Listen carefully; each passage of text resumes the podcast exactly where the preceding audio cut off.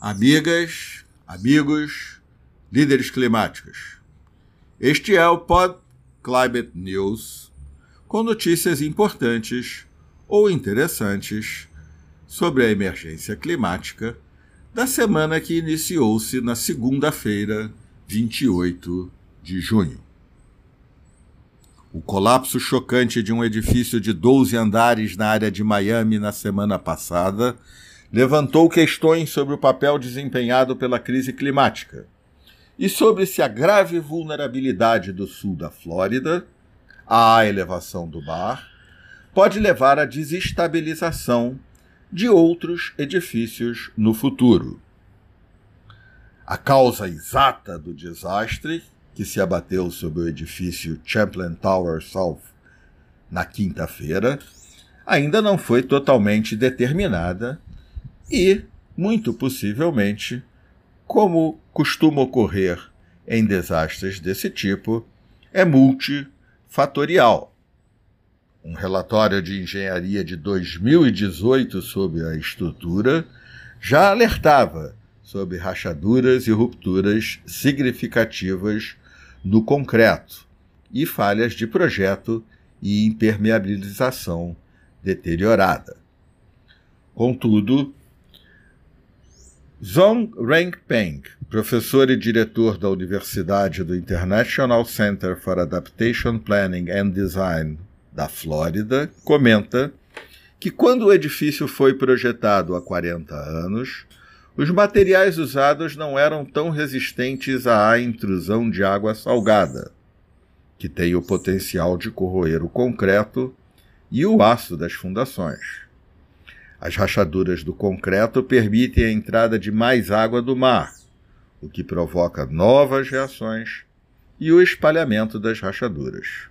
Se isso não for cuidado, pode causar uma falha de estrutura. A geografia da área também pode ser um desafio para a construção. Trata-se de uma estreita ilha barreira, flanqueada pelo Oceano Atlântico e a Baía de Biscayne, e essas ilhas barreira mudam de posição naturalmente, mais ainda no contexto da elevação do nível do mar. A Flórida é um dos estados mais vulneráveis às mudanças climáticas. O nível do mar na área de Miami aumentou de 7 a 8 polegadas desde que o prédio foi construído há 40 anos. Menciona Brian McNulty, pesquisador de clima e tempo da Universidade de Miami. Ao mesmo tempo, tomamos conhecimento, em notícia da Wired.com, que os legisladores da cidade de Houston estão prestes a decidir o destino de um grande projeto para proteger uma área da costa do Texas da elevação do nível do mar. O plano chega ao montante de 26 bilhões de dólares. Adaptação à elevação do nível do mar é uma medida urgente para todas as cidades costeiras do planeta. Notícia do The Guardian comenta artigo publicado na Nature Communications link para o artigo contido na notícia, sobre pesquisa que sugere que atualmente 267 milhões de pessoas em todo o mundo vivem em terras a menos de 2 metros acima do nível do mar. Usando um método de sensoramento remoto chamado LIDAR, que pulsa luz laser em áreas costeiras para medir a elevação na superfície da Terra, os pesquisadores previram que em 2100, com um aumento de um metro no nível do mar e crescimento populacional zero, estimativa muito conservadora, esse número poderia aumentar para 410 milhões de pessoas. 62% das terras em maior risco estão concentradas nos trópicos, com a Indonésia tendo a maior extensão de terras em risco em todo o mundo. Um outro severo impacto das mudanças climáticas tem chamado a atenção de todo o mundo desde a semana passada. Uma onda de calor sem precedentes no noroeste do Pacífico tem levado a um número significativo de mortes e ao registro de temperaturas nunca antes verificadas na costa oeste dos Estados Unidos, do Canadá e no Alasca.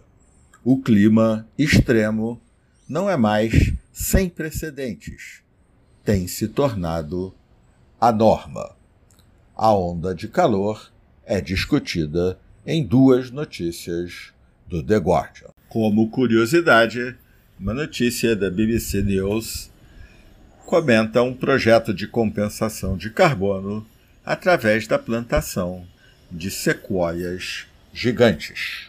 As diversas formas de sequestro de carbono e até de remoção direta de carbono da atmosfera não diminuem em nada a necessidade urgente, imperativa, de redução acelerada das emissões de gases de efeito estufa.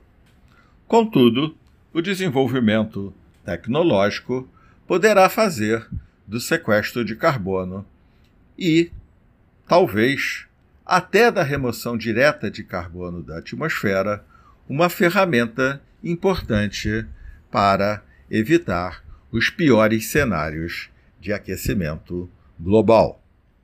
Uma notícia interessante da Interesting Engineering e da BBC comenta sobre uma nova instalação de remoção de carbono na Escócia que irá capturar um milhão de toneladas por ano, a mesma quantidade absorvida por cerca de 40 milhões de árvores. O gás extraído será armazenado permanentemente nas profundezas do fundo do mar na costa escocesa. O território é propício pela existência de antigos poços de petróleo de fácil acesso para esse armazenamento. O plano de captura de ar é um projeto conjunto da empresa britânica Storiga e da empresa canadense Carbon Engineering, ainda em estágio muito inicial de desenvolvimento. Sequestro de carbono sob a forma de reflorestamento, revegetação ou indústria florestal tem economicidade e externalidades positivas muito relevantes, como a recuperação da biodiversidade. O armazenamento de carbono em antigos poços de petróleo ou formações com condições geológicas similares é possível e a sua economicidade depende da logística do território. Uma nova tendência, contudo, busca desenvolvimentos tecnológicos que permitam transformar o carbono capturado das emissões ou diretamente da atmosfera em produtos, combustíveis sintéticos, matérias-primas químicas ou materiais de construção. Este é o campo emergente de captura e utilização de carbono que é discutido em duas notícias, uma do Financial Review e outra da Dizin.com. Uma boa semana para todos.